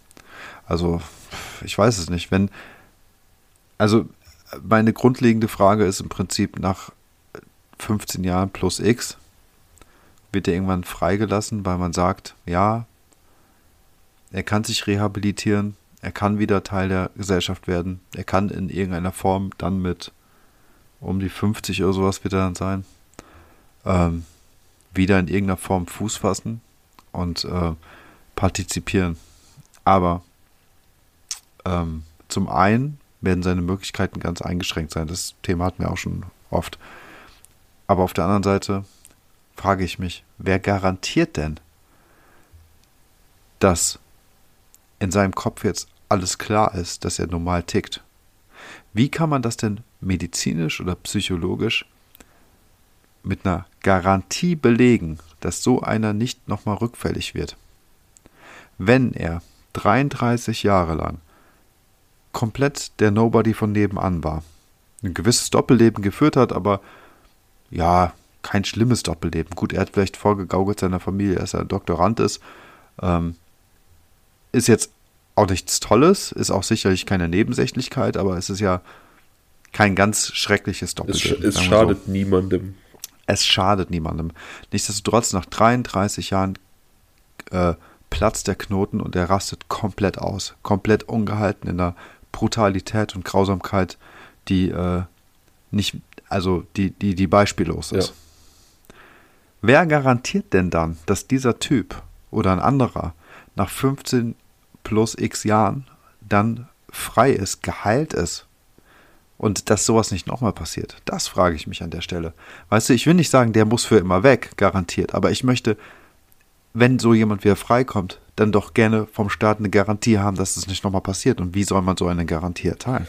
Diese Garantie wird es nicht geben können, weil immer da, wo Menschen beteiligt sind, ist einfach auch Raum für Fehler gegeben. Und da, wo Menschen dann so eine Einschätzung vornehmen, diese Therapierbarkeit, das ist die Meinung von zwei Therapeuten. Und natürlich kann auch das schon vollkommen falsch sein. Ähm, in der Berichterstattung zu, dem, zu der Gerichtsverhandlung war zu lesen, dass es so wirkt, als ob seine Reue eigentlich sich nur darauf richtet, dass er erwischt wurde. Und das ist für mich schon so ein Indikator, wo ich denke, ähm, da scheint wenig Empathiefähigkeit zu sein. Und dann frage ich mich, worauf eine eventuelle Therapie denn auch aufbauen sollte.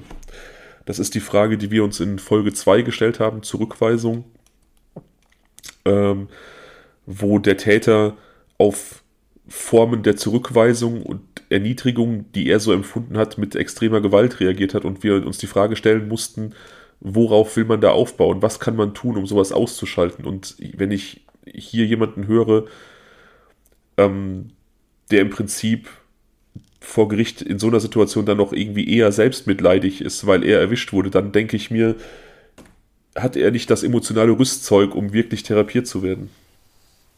Genau. Und die nächste Frage ist ja auch, was ist der geeignete Rahmen für eine derartige Therapie, um jemanden als Gehalt zu erklären? Ist das ein Gefängnis, wo jemand eingesperrt ist über 15 Jahre lang?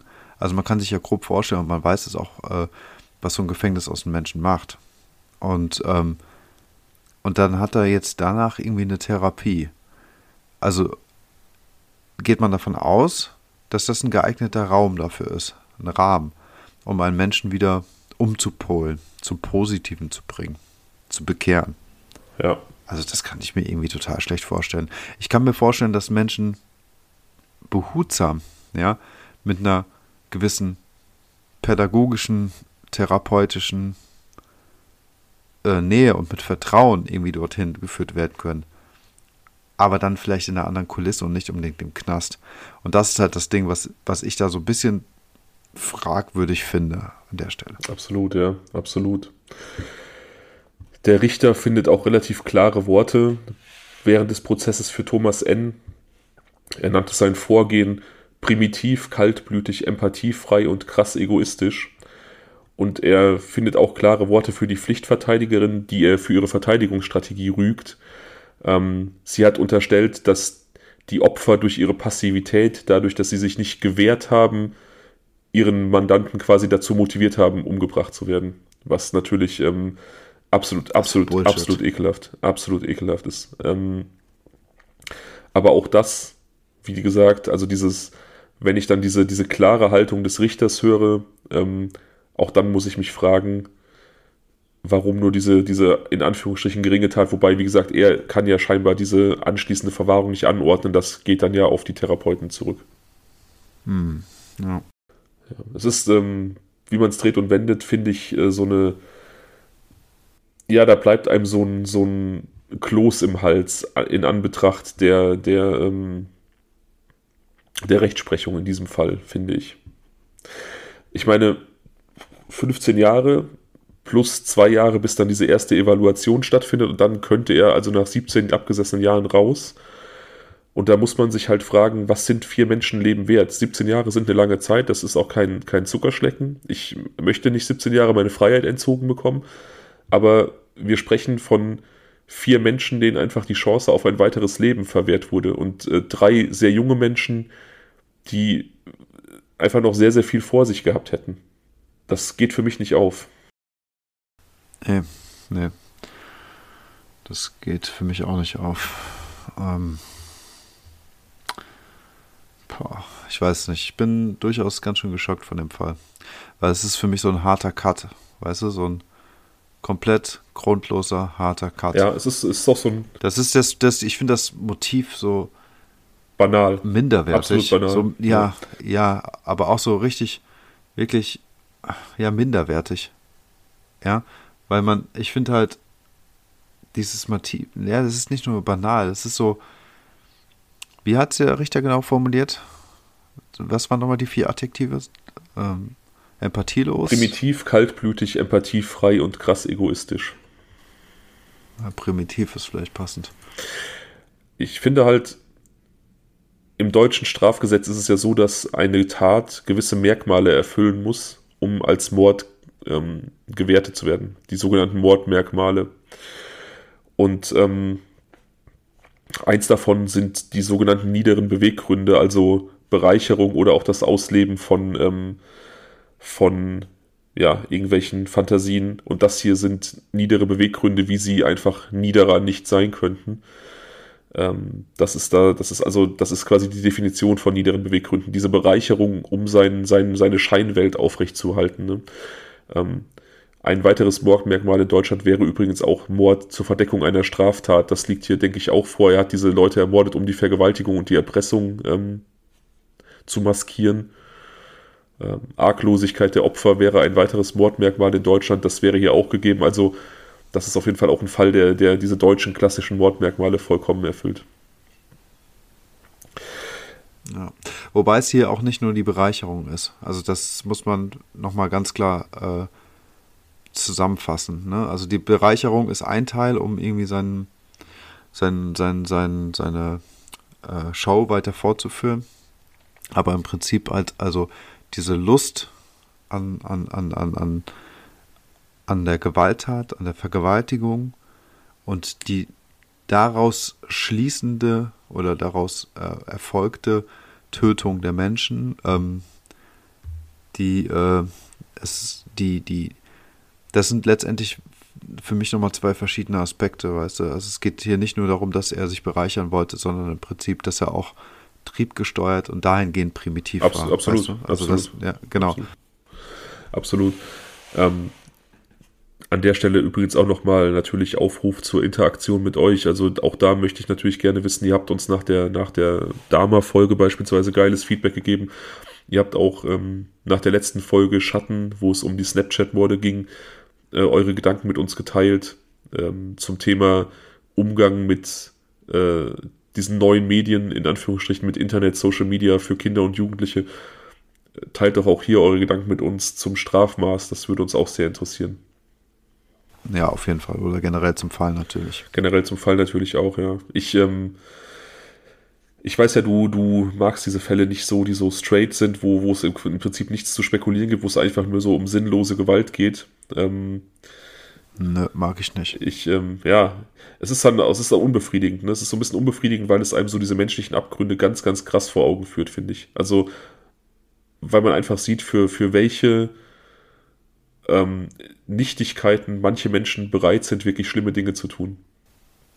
Ja, ich finde es auch einfach erschreckend, weißt du?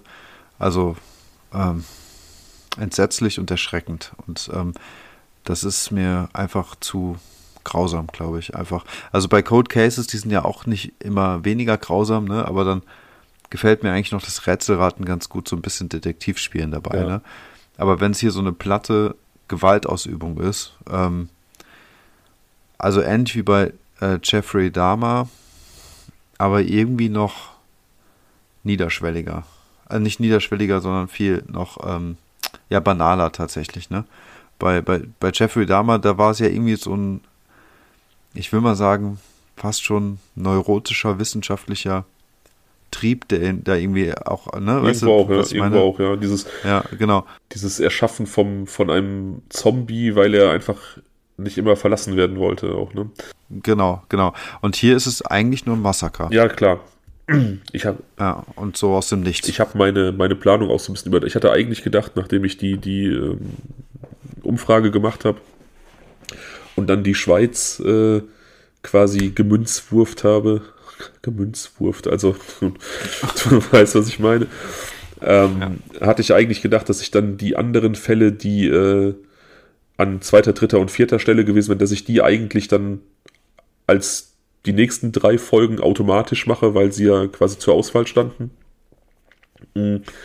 Hm. Nun ist allerdings Kolumbien auf Platz 2 gelandet und Kolumbien wäre auch wieder relativ straightforward und brutal, deswegen. Ähm, das kann ich mir vorstellen. ja, Klischee. Deswegen habe ich gedacht, ähm, schiebe ich, glaube ich, als nächstes nochmal irgendwie entweder was mit einem Twist dazwischen oder ein Cold Case. Also irgendwas, wo wir nochmal so ein bisschen, ein bisschen Spannung und, und Rätselraten haben. Also beim nächsten Mal. Also morgen wahrscheinlich. Ah ja, okay, ja, das finde ich ja. gut. Also dieser heutige Fall hat auf jeden Fall mein Bild der Schweiz äh, geändert. Das hat das jetzt so ein bisschen ja. getrübt. Ja, ich habe auch, äh, ich, ich, ich habe auch gedacht, ähm, als ich dann die Umfrage gestartet habe, da hat jemand äh, mir äh, geschrieben, persönlich, also persönliche Nachricht auf Instagram und hat geschrieben, ähm, ich stimme für die Schweiz. Offensichtlich ist diese Person auch eine Schweizer oder, oder zumindest Schweizer Background und hat geschrieben, ich stimme für die Schweiz, weil ähm, ich mir nicht vorstellen kann, was hier bei uns Schlimmes passiert sein soll. Und dann dachte ich mir, okay, 2015, 16 hast du offensichtlich ähm, Winterschlaf gehalten und diesen Fall verpasst. Hier ist er. Ähm, das ist schon auch ein ganz, ganz übles Ding, finde ich. Also gilt auch als der, ähm, der wahrscheinlich grausamste Fall der Schweizer Kriminalgeschichte. Also aus gutem Grund. Ja, auf jeden Fall. Puh. Aber du hast ihn durchgestanden, mal wieder. Ja, also ich wurde ganz schön, ich wurde ganz schön überrollt, ne? Ich habe nicht damit gerechnet, dass es so, so mir nix, dir nix aus dem Nichts erzählst du mir auf einmal sowas, ne? Ich war jetzt irgendwie ganz woanders und habe doch mich gefragt, oh, ist er jetzt wirklich Schulpsychologe oder was passiert denn jetzt? Und dann auf einmal geht's mit solchen Sachen los. Also ja, ich hätte jetzt die, ich hätte jetzt die, die Spannung noch ein bisschen aufbauen können, hätte noch irgendwie erzählen können, ähm, was er dann da noch am Tatort vielleicht gemacht hat, aber ich versuche mich halt immer an den bekannten Fakten zu orientieren und ich versuche da keine ähm, Ausschmückungen äh, zu starten, weil ich das irgendwie auch nicht seriös finde. Also wenn ich, wenn ich irgendwie Sachen erzähle, dann erzähle ich die, die, die halt irgendwie gesichert sind und ähm, ja. Das ist auch gut so. Das ist auch gut so. Also, ähm, hey, der Fall ist, wie er ist, ne? Und ähm, also, man merkt es mir vielleicht an, mich hat das Ganze durchaus ganz schön geschockt. Ähm, ja, ich weiß ja nicht, wie es euch da draußen so geht, wie ihr den Fall fandet. Ähm, wir haben es ja gerade schon gesagt, schickt uns gerne eure Meinung. Und ähm, ja. Kurz noch anzumerken, kleines Happy End, zumindest für die Ermittlungsbeamten. Da ja diese 100.000 Euro, äh, Quatsch, Euro Franken ähm, Belohnung quasi nicht ausgegeben werden mussten, weil es keine Tipps gab, die zu der Verhaftung führten, wurde dieses Geld unter den Beamten aufgeteilt, die die Verhaftung äh, initiiert haben. Okay, krass. Das finde ich tatsächlich mal irgendwie ganz ja, cool. Habe ich auch gedacht, das ist eine, eine, eine, eine coole Aktion. Eine nette Geste. Ja, zumal ja. da ja offensichtlich von Polizeiseite aus gute und kreative Arbeit geleistet wurde. Absolut. Ja, also das ist. Das kann man so sagen. Das ist ja wirklich Polizeiarbeit im Endeffekt, wie man sie sich wünscht. Und wir haben ja auch schon Fälle erlebt, wo ähm, die Polizei wirklich ein richtig mieses Bild abgegeben hat. Ähm, auch hier wieder Junko Furuta, also diese Polizisten, ähm, wenn sie, wenn sie nicht irgendwie von der Yakuza äh, eingeschüchtert oder geschmiert wurden, dann sind das auf jeden Fall die unfähigsten Menschen, die, die diesen Beruf jemals ergriffen haben. Ähm, das ist ja hier ganz anders. Ja, ja, auf jeden Fall. Also mehr als verdient und ich finde es auch cool, dass man dann auch den richtigen Leuten so eine Belohnung gibt. Die haben einfach gute Arbeit geleistet, auf jeden Fall. Ja, erste Aufnahme des Wochenendes rum. Wollen wir mal sehen, ob wir morgen dann wirklich noch die zweite nachlegen können. ich denke mal, äh, ich denke, ich werde es bis morgen verarbeitet haben.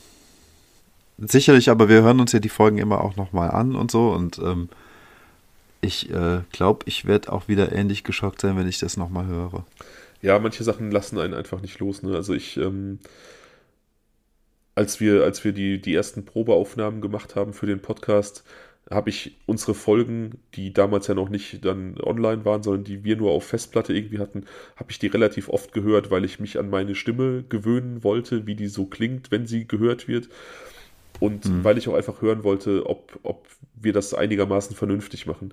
Und ich habe mhm. ich hab beim Spazierengehen relativ oft die Junko Furuta-Folge gehört und ich, keine Ahnung, auch nach dem zehnten Mal, obwohl ich den Fall kannte und dir präsentiert habe, schockt er mich quasi wie beim ersten Mal. Das ist, ähm,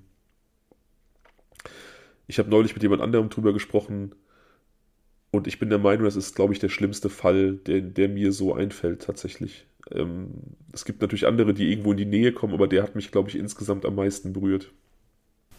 Ja. Das kann ich total verstehen. Das ist auch wirklich, äh,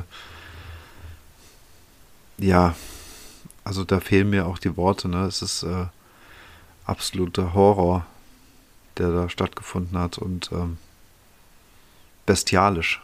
Es war einfach nur bestialisch. Ähm, ja. Aber ich gehe jetzt mal in mich und ähm, vielleicht werfe ich wieder eine Münze, ob du dann morgen einen Cold Case bekommst oder einfach nur einen Fall mit Plot Twist. Aber ich werde auf jeden Fall ähm, dafür sorgen, dass es morgen nicht wieder so ein stumpfes Massaker ist.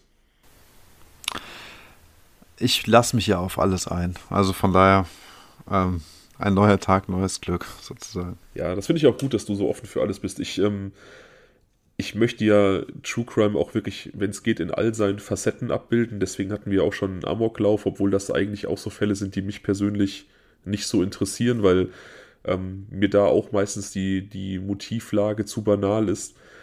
Aber ähm, manchmal sind es dann eben auch solche Fälle, ne, die, die, über die man sprechen muss, weil die halt einfach irgendwie andere Lehren mit sich bringen als andere, die vielleicht nicht ganz so drastisch sind. Ja, na klar. Auf jeden Fall.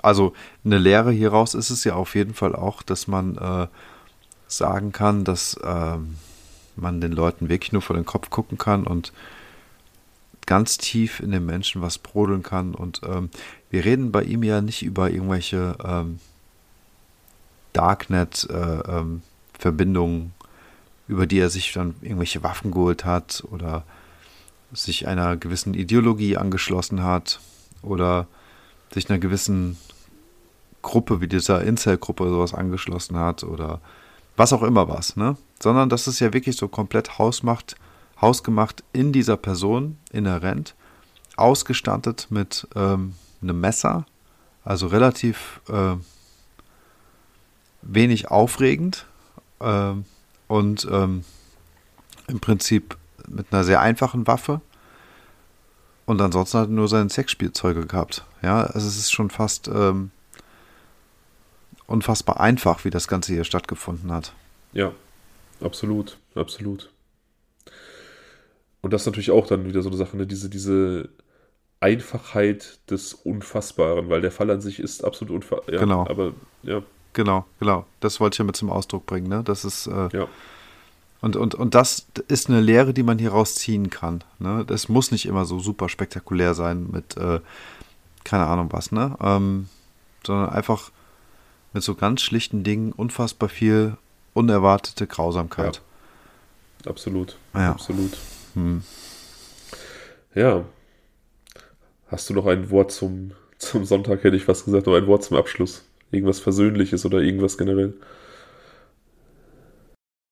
Nö, habe ich nicht. Mir fällt leider auch kein Wort auf, auf äh, Switcher. Sch wie sagt man? Switcher, Schwitzerdeutsch. Schwitzer, Schwitzerdeutsch. Schwitzer, Schwitzerdeutsch. Ah, Schwitzerdeutsch fällt mir auch nichts ein. Ich ja. bin ja ein großer Hörspielfreund. Ich höre ja immer noch, also äh, sowas, weiß ich nicht, so drei Fragezeichen und sowas zum Einschlafen. Das ist seit der Kindheit irgendwie hängen geblieben. Und es gibt tatsächlich die ersten drei, drei Fragezeichen-Folgen auf Schwitzerdeutsch. Das ist großartig. Ja, ja. Nein, aber es ist witzig zu hören.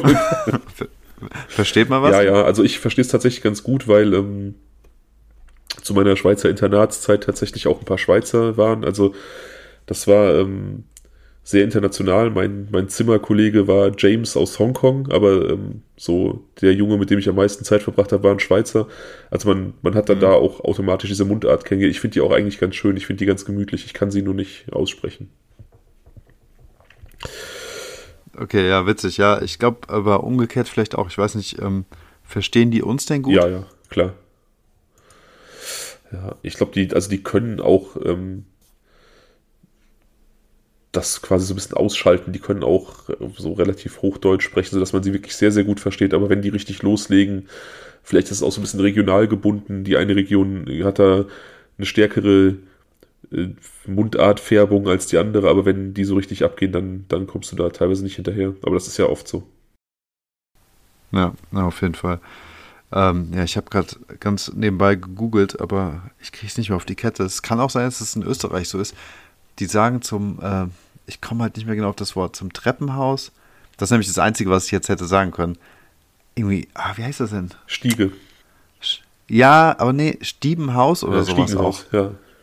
Stiegenhaus, Stiegenhaus, ja. ne? Ja, ja, genau. Ja, das, das hätte ich jetzt, fast alleine bringen können. Wow. Da ich aber, ja, wow, aber da ich aber rein zufällig jetzt hier so ein äh, Hochdeutsch Schrägstrich äh, ähm, Lexikon und Wörterbuch aufhabe, werde ich auch noch was sagen zum Ende. Und zwar Sapperlot. Sapper. Das ist Sapperlot. Sap, Sapperlot.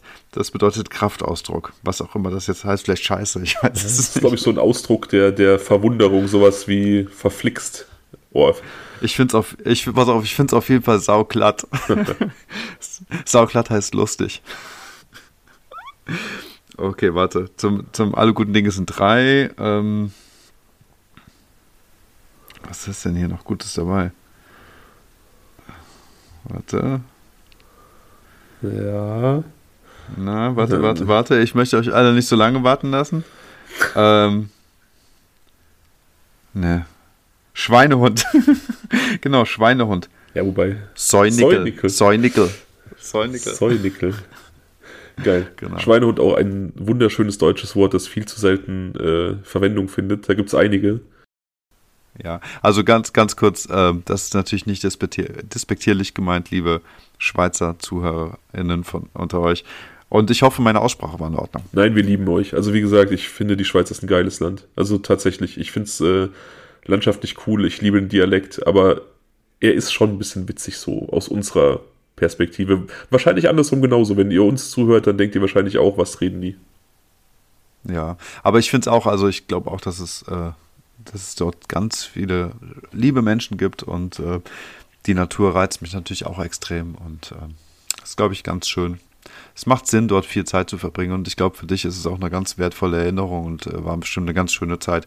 Das Bild habe ich mir angesehen inzwischen auch, das sieht natürlich echt toll Ja, aus. dieses, dieses äh, Chateau ähm, war von meiner Schule aus so 10 Gehminuten entfernt. Man ist da immer vorbeigegangen, wenn man zum Freibad gegangen ist. Und dann habt ihr Schablützle gemacht. Das heißt, äh, es war begehrenswert. Ah, begehrenswert. Schablützle. Ich, Ja. äh, ich lerne Vokabeln. Also du hast ja Vokabeln gelernt. Du hast letztes Mal, vorletztes Mal Cold Case gewusst. Ich lerne fürs nächste Mal Schweizerdeutsch-Vokabeln. Also ich bin ja so schlecht im Vokabellernen, ich werde hiervon alles vergessen. Dann, äh, ja, liest es dir nochmal durch, dass es sich verfestigt und ich sag gute Nacht. Gute Nacht. Ciao.